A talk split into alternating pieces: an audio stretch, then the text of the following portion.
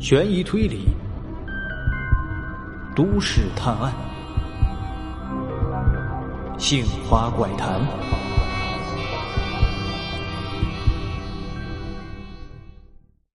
正所谓人心不足蛇吞象，尝到了甜头之后，人就会开始妄想着更大的利益，存心想要报复自己姐姐的许泽，又开始计划下一步的赚钱计划。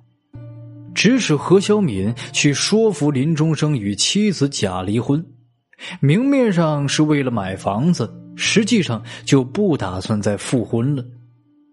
另一方面，何小敏又故意在小珍的面前出现，挑拨夫妻二人的关系，这样也可以达到让他们离婚的目的。只要姐姐和姐夫离了婚，何小敏趁机上位。那大把大把的钱不就花不完了吗？或者干脆狠一点，何小敏骗姐夫结婚之后，过不了多久再离婚，直接分到一半的财产，那也是不小的数目啊。最近姐姐家里刚买了一套三千多万的高档住宅房，这让许泽是羡慕不已呀。同时。他也继续丧心病狂的算计着姐姐一家，而这个时候，许泽的心里已经不是单纯的为了赚钱了，甚至还夹杂着一丝报复的快感。他感觉自己一直以来被压抑的心情得到了释放，他不由得想，自己就仿佛是上帝一样，可以完全主宰姐姐的生活。想让他幸福就幸福，想让他痛苦就痛苦，这种感觉让变态的许泽感到兴奋不已。听到这里，我忍不住情绪，一个耳光就扇在了许泽脸上，而他仿佛进入了痴狂的状态，继续滔滔不绝的讲着。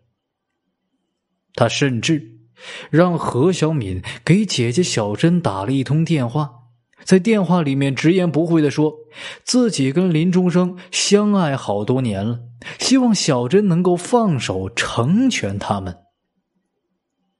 那段时间，小珍和往常一样回家看望爸妈的时候，许泽明显感觉到姐姐已经是心力憔悴了，他不由得在心中暗自窃喜。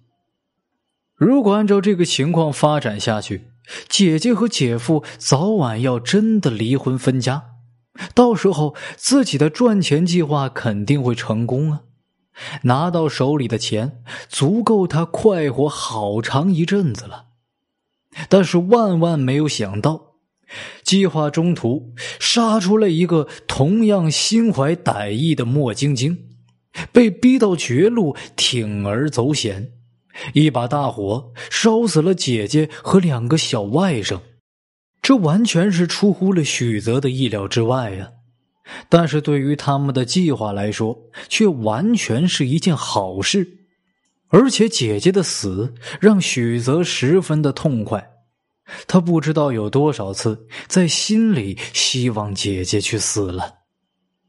然而，计划却赶不上变化。他们处心积虑的阴谋却被我给识破了，或许这就是老天爷不许让他们再继续作恶多端吧。事情调查到这里，我已经知道了在这一场纵火案背后隐藏的一些秘密。那么，真相真的就仅此而已吗？我想告诉大家，并不是的。即便我已经知道许泽跟何小敏的丑恶计划，但是我依旧对林中生持有着怀疑态度。果然不出我所料，晚上九点左右，林中生在某平台开始直播卖衣服了。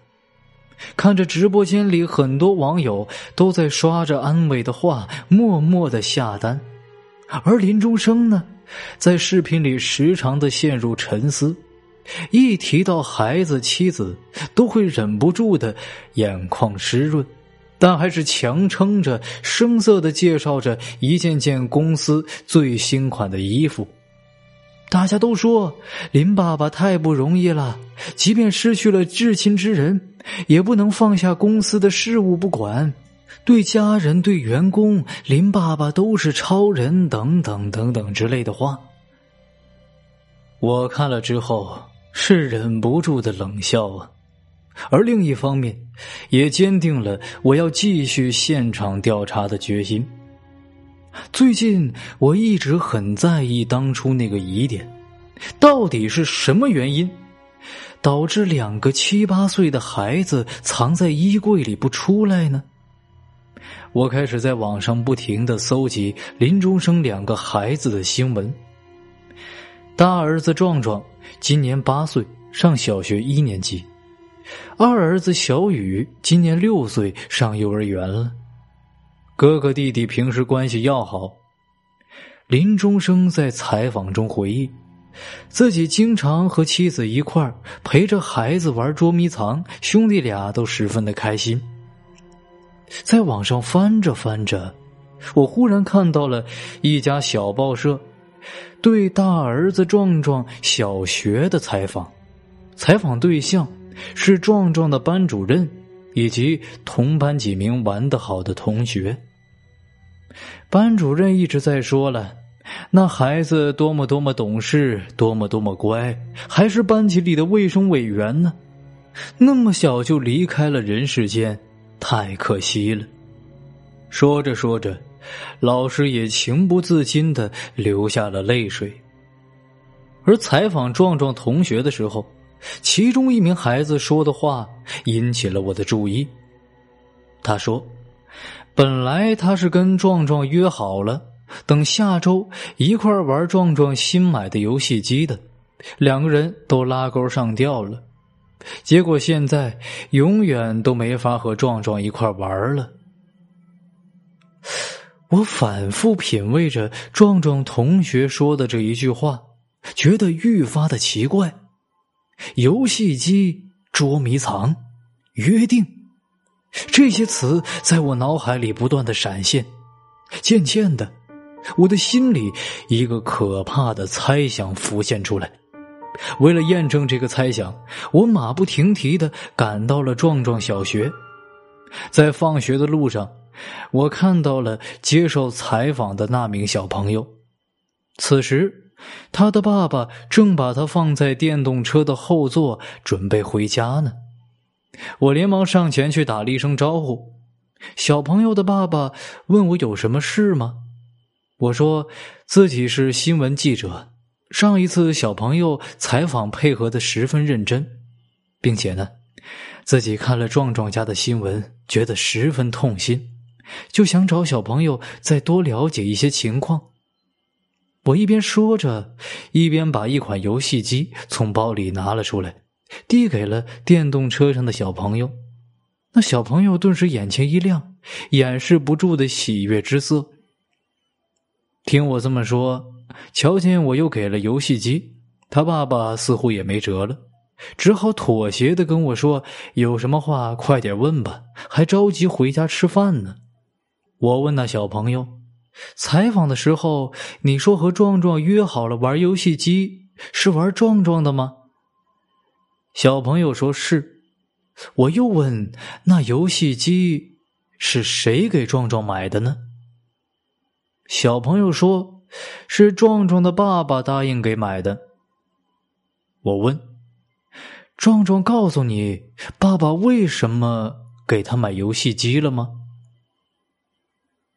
小朋友仔细想了想，说：“好像是因为捉迷藏。”然后又像是忽然想起了什么似的，说道：“对了。”壮壮书桌里还有着买游戏机的保证书呢。